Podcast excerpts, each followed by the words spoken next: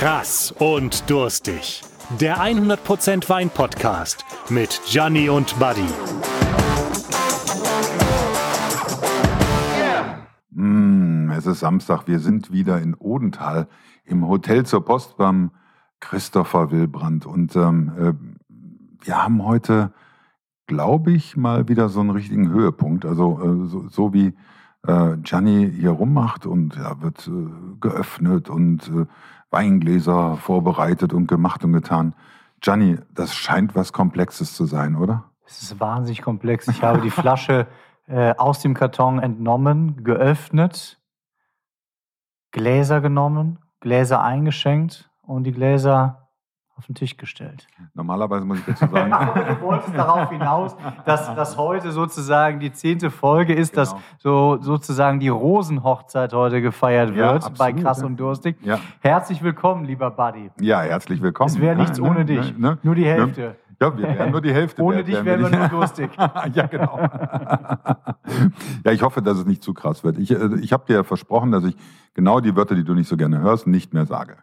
Das wären? Geil, Ach so. Ja? Ich soll auch nicht ficken sagen und sowas. Ja?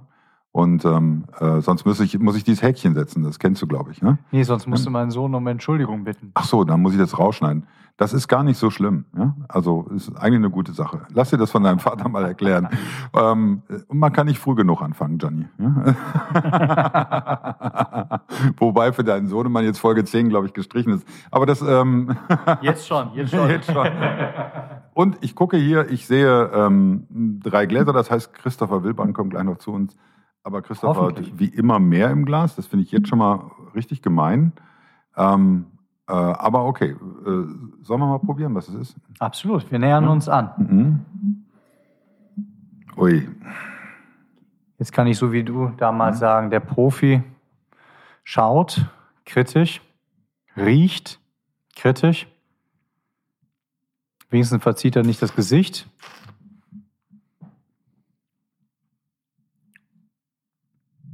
Wow. Und gibt nach länger Bedenkzeit einen ersten Tipp ab. Also es handelt sich eindeutig um einen Rotwein. Und zwar einen sehr guten. Ich hoffe doch. Er ist Sonst wäre doch falsch in dieser Sendung. Absolut, aber wir haben nur gute Weine. Also äh, übrigens, das möchte ich nochmal dazu betonen. Wir haben natürlich lange Testreihen hier vor uns, bevor wir überhaupt einen Wein äh, hier vorstellen, weil wir wollen natürlich nicht hingegen Weine verreißen. Finde ich doof. Ja? sondern Nö. wir wollen gute Momente. Eine, ehrli eine, ehrliche Kritik ist durchaus angebracht und äh, grundsätzlich sind wir ja beide auch, ähm, wir beide machen das Ganze ja schon aus äh, einem gewissen Spaß an der Sache und genau. insofern haben wir beide, glaube ich, auch schon mal A, nicht Lust, äh, schlechte Weine zu trinken oder Weine, ja. die uns nicht Freude bereiten und mein Einsatz habe ich dir schon mal erklärt, möglichst eben Weine zu haben, die von einem von einem Winzer, den man auch mit Namen äh, kennt oder wo man schon mal das Gesicht dazu gesehen hat, zu probieren. Mhm. Also ich bin relativ hin von diesem Wein. Ähm, ich finde jetzt ähm, den Übergang vom, vom, vom Glycerinspiegel auf den Wein, äh, der ist länger, relativ lang gezogen. Also man hat fast einen Verlauf. Mhm. Ähm, du meinst die Kirchenfenster, ähm, die man... Ja, mhm. ja. Ähm, es ist für mich definitiv kein Franzose. Ähm, hat ist Tannin betont, hat für mich äh, eine gute Säure, die Lust auf mehr macht im Mund. Das wäre für mhm. mich jetzt so ein Wein, wo ich auch sage, den, da möchte ich mehr von trinken. Ich aber nicht weiß, ob ich mehr davon vertragen würde. Ja, ich, weil ich eben nicht so rotweinmäßig so der Performer bin. Weißwein kein Problem. Ich übrigens auch nicht. Ja. Vielleicht hat uns das verbunden, ohne dass wir es voneinander wissen. Also bei mir zu ja. Hause ist es tatsächlich so, ich muss äh, Weißwein trinken. Was heißt ich muss? Ich möchte Weißwein trinken, meine Frau trinkt Rotwein, ja. Ja, bei uns ist so, wir trinken eigentlich, wir, wir haben bei uns die ideale Teilung. Meine Frau probiert, ich trinke den Rest. Und ähm, ähm, nee, das ähm, ist vom Geschmacksbild her, wäre es für mich ein Cabernet Franc. Ja. Wie, warum meinst du das? Was, was, was leitet dich dazu? Ähm, äh, er ist nicht so saftig, er ist wesentlich trockener. Mhm. Er hat ähm, unten hin einen, einen, für mich einen bauchigen Geschmack im Mund.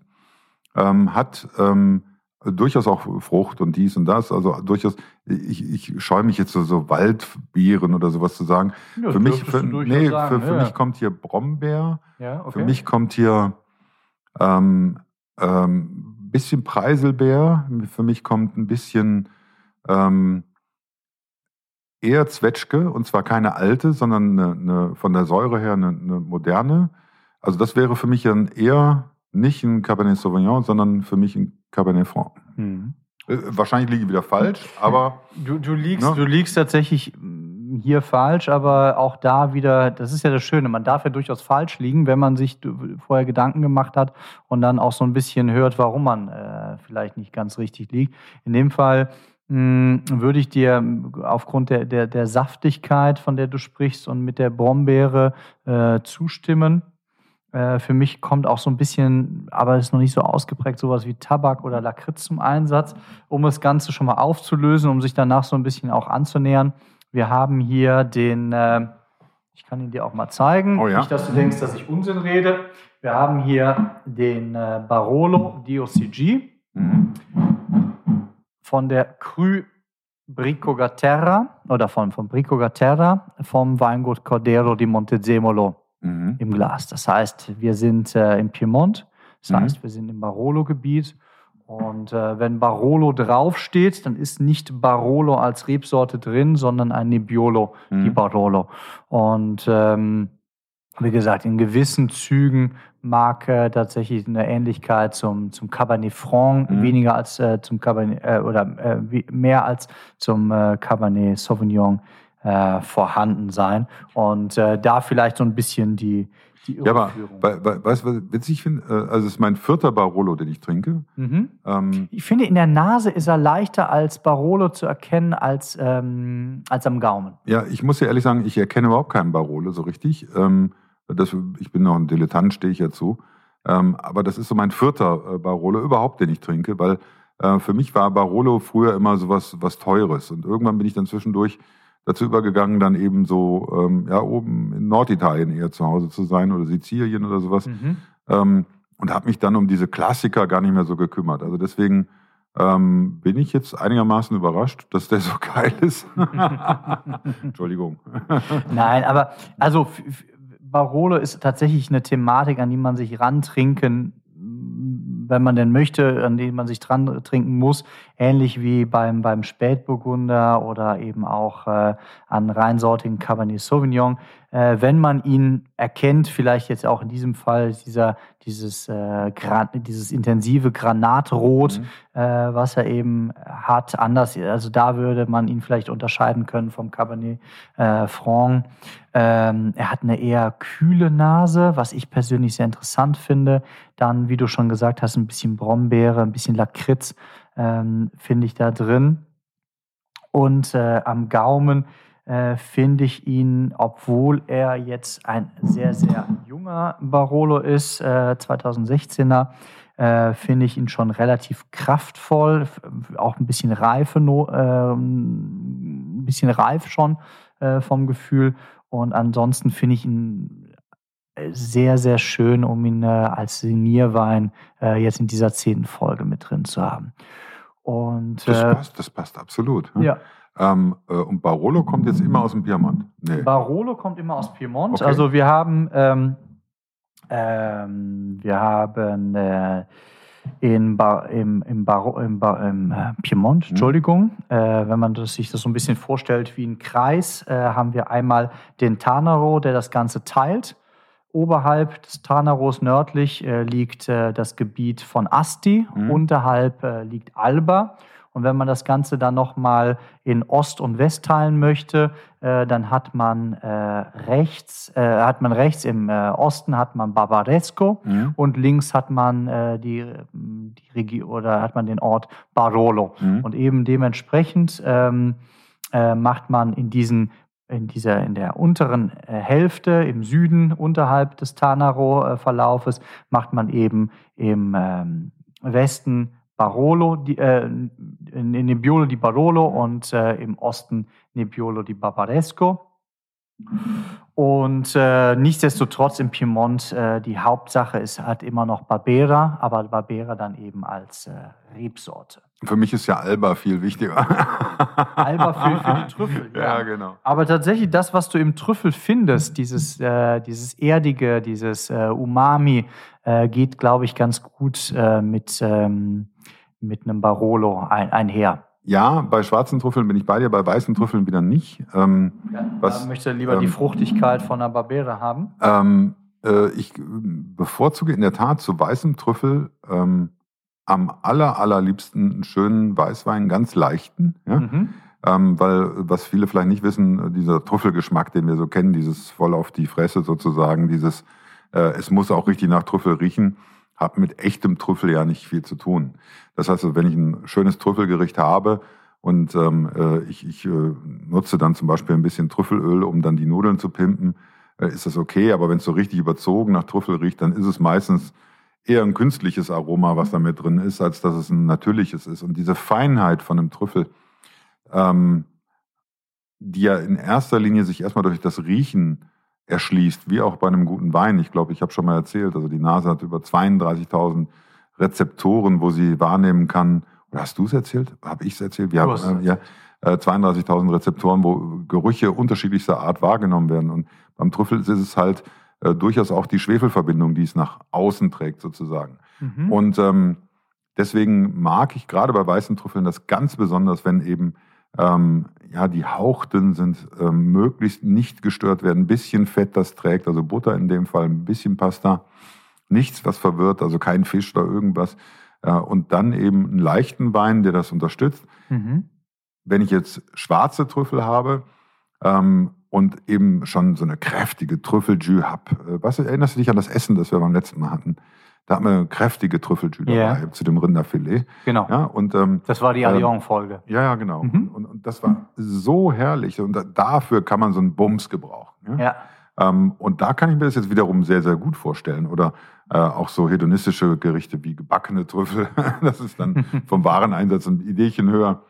Ähm, übrigens habe ich letztens noch drüber inszeniert, äh, weil ich beschwere mich ja immer, dass du so teure Weine anschleppst. Und dann denke ich immer, Moment mal, ich bin doch der, der all sein Geld spart, damit er sich teure Trüffel leisten kann.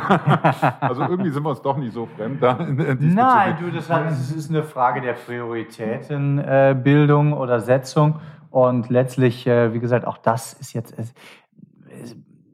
oder die Idee damals, äh, als wir über diesen Podcast das erste Mal gesprochen haben, oder meine Idee war, wie gesagt, auch schon so einfach so ein paar Klassiker der Weingeschichte mhm. auch mal vorzustellen. Und wenn ich an Italien denke, dann ist das nun mal einfach, wenn man die, an die großen, also ich habe ja schon mal erzählt, über mhm. diese nach oben spitzer laufende äh, Pyramide wo ganz oben die DOCG-Weine stehen. Äh, und die großen DOCG-Weine sind in der Regel die großen mhm. Rotweine. Ja. Das heißt, wir haben Barolo DOCG, wir haben Barbaresco, wir haben einen Amarono di Valpolicella, wir haben Chianti Classico, das sind die großen DOCG-Weine. Es gibt auch ein paar weiße. Ich möchte jetzt auch ein Vermentino di Galura, glaube ich, ist auch DOCG. Ähm, äh, nicht verschweigen. Aber das sind eigentlich die großen Weine, die man vielleicht in Italien mal probiert haben sollte. Und da finde ich das jetzt hier eigentlich ein ganz gutes äh, Beispiel.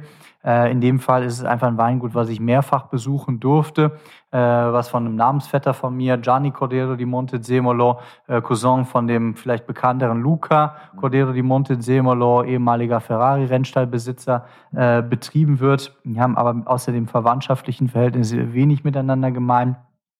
Es hat ein ehrliches, schönes Weingut in La Morra. Mhm. Ähm, äh, einer der bekannteren Lagen im, im Barolo wiederum.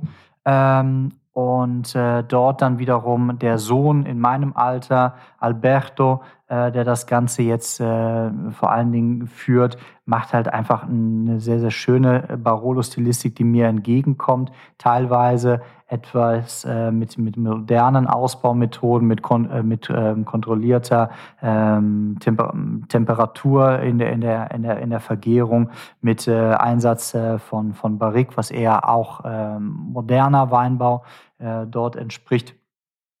Aber eben ähm, doch da ganz klar einfach auch das Terroir erkennen mhm. lässt. Und hier ist es so, das fand ich einfach damals so bemerkenswert bei meinem allerersten Besuch. Du gehst aus Weingut und du verstehst den Terroir-Gedanken. Das heißt, mhm. du guckst von dem äh, relativ hochgelegenen äh, Weinguts, ähm, Weingut, guckst du eben runter auf die Weinberge und du siehst die gleiche Rebsorte, wie sie alle paar Meter äh, unterschiedliche Pflanzen hervorbringt. Da schaut es dir einmal dunkelgrün, einmal hellgrün, einmal rostbraun, äh, schillert es dir im Herbst entgegen und du verstehst, okay, pass auf, das ist die gleiche Rebsorte, aber je nachdem, wo wir sind, sind dort eben, äh, kommen dort, müssen dort andere Weine äh, mhm. herkommen. Äh, der Brico Gatera, äh, Brico oder Brick bedeutet nichts anderes als Lage, ist äh, eine, eine pyramidenförmige Lage direkt neben dem Weingut mit einer äh, alten Libanon-Kiefer äh, obendrauf, die dort thront. Und äh, was mir im Piemont grundsätzlich so gut gefällt, ist eben dieser Gedanke, der ähnlich wie im Burgund oder bei uns äh, in Deutschland durch den VDP getrieben wird, dass man, äh, dass man die, der Lage Ausdruck verleihen mhm. möchte. Mhm. Und ähm, jeder, der mal ähm, Piemont im Barolo bereist, der wird das verstehen. Ich glaube, das muss ich in der Tat mal tun. Ähm, äh, vielleicht hilfst du mir da mit deinem Sachverstand, weil ich muss sagen, äh, jetzt so langsam entwickelt sich auch dann ähm, äh, so zwischen Mund und Rachenhöhle und Nase eben, äh, ich sag mal, ein Mikroklima, in dem ich die Geschmäcker besser wahrnehmen kann. Ich weiß nicht, wie es dir geht, aber wenn ich den ersten Schluck Wein trinke, dann nehme ich den wahr, dann atme ich, dann merke ich die ätherischen Öle. Äh, es zieht also dementsprechend auch so ein bisschen die, die, diese ja, die, die, die, die Geschmackswelt baut sich auf. Also so eine, oh, es gibt was zu essen, glaube ich. Ja, komm rein. Du musst nicht klopfen, du bist doch zu Hause hier. Ja, ne? oh, dreh die Flasche nochmal um. Wir fragen ihn mal, was es ist. Ja. oh, guck mal. Oh, das sieht so, gut aus. Ne? Käse. Wunderbar. Ne? Wunderbar. Sehr schön. Ne? Guck mal, wenn du viel Geld für, für den Wein ausgibst, dann kannst du im Essen sparen. Ja. Wobei, hey, das ist ein Sternenkoch, der nimmt ja locker. Das ja, aber das ist, das ist ja, das ist aber auch, wenn ich das weiß, dass man beim Essen sparen kann, dann ist der Wein mindestens dreimal so teuer. Nein, nein. Probier doch mal, Christopher. Jetzt bin ich gespannt. Ich bin ja auf die Nase gefallen. Und äh, wir haben uns schon mal auf Rotwein geeinigt. Hm? Ist schwierig, oder? Cabernet, würde ich sagen. Okay, aber welcher? ich, ich sag ja, also wenn man sich Gedanken dazu macht. Moment, und, und jetzt, jetzt drehen wir bitte ganz langsam die Flasche um. Krass, oder? Barolo.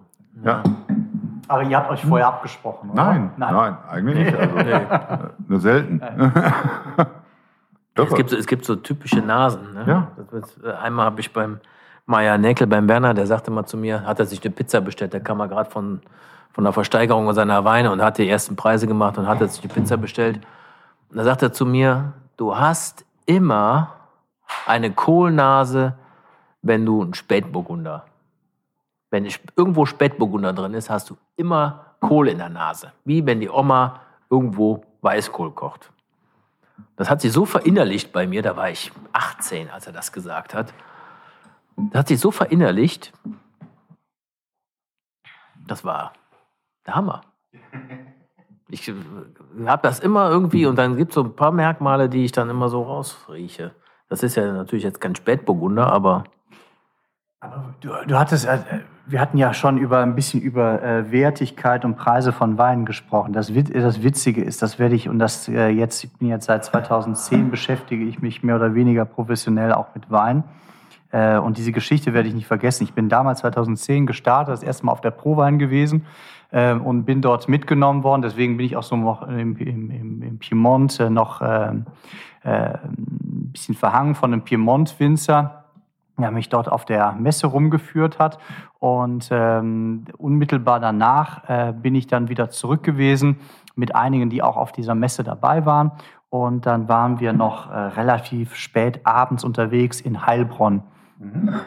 Und äh, damals auch da liebe Grüße. Ich hoffe, äh, er schickt mir nicht irgendwann mal eine Rechnung äh, bei, bei Umberto Scuccia, äh, der mittlerweile das Magnifico da Umberto ähm, auch inne hat. Ein wunderbares Restaurant, also wirklich der. Aber jetzt mal, noch einen Quarz getrunken. der, der, der sage ich mal, mit dem Klischee, was man vielleicht gegenüber der günstigen italienischen Gastronomie äh, mitunter noch äh, haben kann, aufräumt und wirklich exzellente Sachen dort verzaubert. Ähm, der hat mich dann ähm, im betrunkenen Kopf, also wir hatten alle einen Sitzen um drei Uhr nachts, äh, da hat er sich nochmal Pizza kommen lassen, in den Weinkeller geschickt. Und ich hatte damals wirklich gar keine Ahnung. Ähm, wusste aber so ein bisschen, ja, Brunello, das ist irgendwie ganz gut.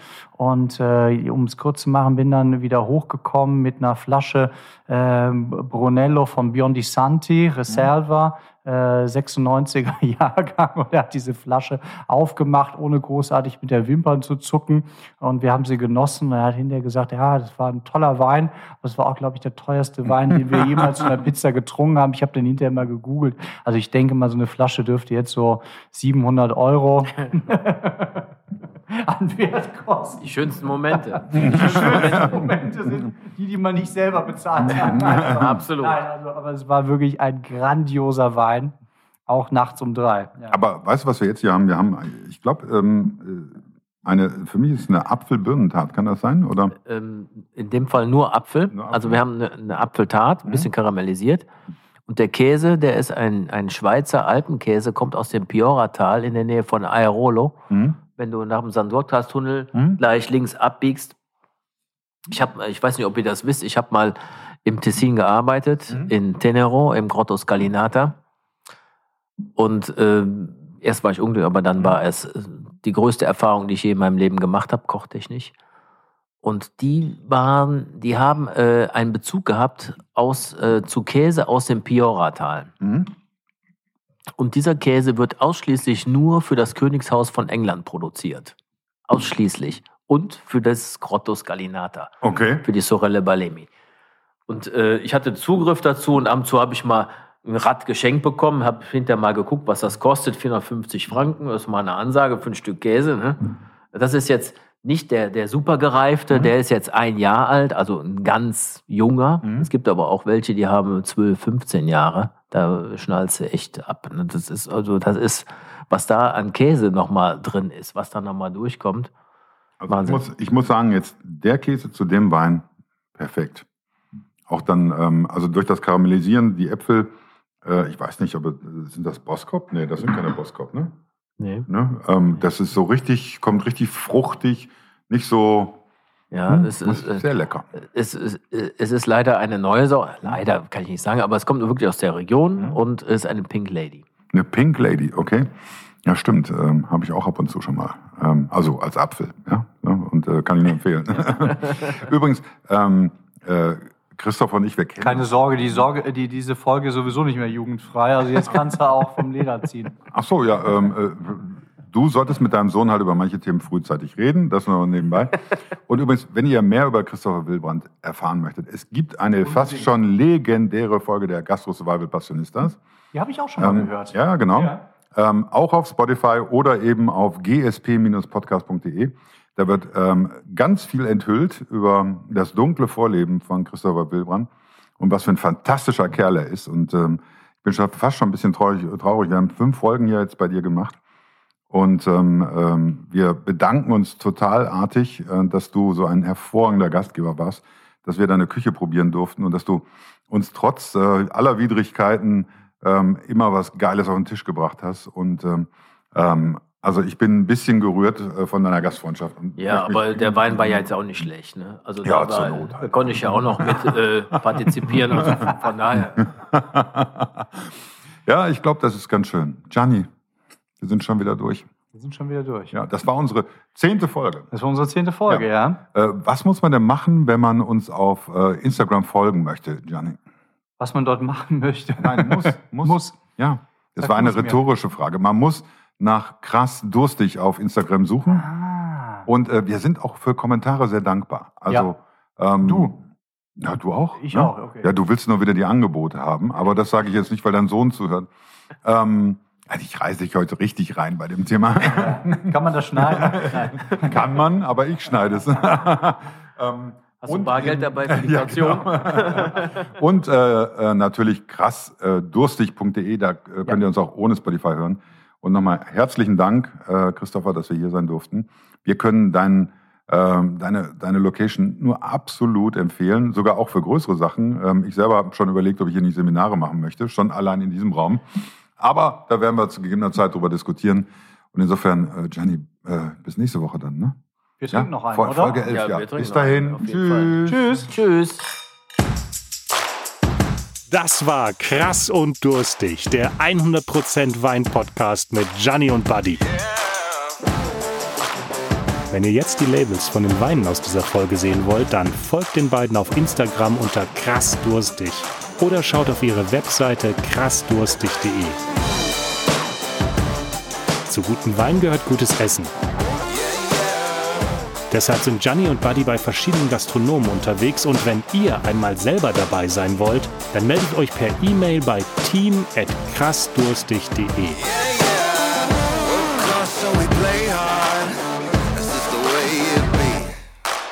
Lasst auf jeden Fall ein Abo auf Spotify da, denn nächste Woche kommt die nächste Folge.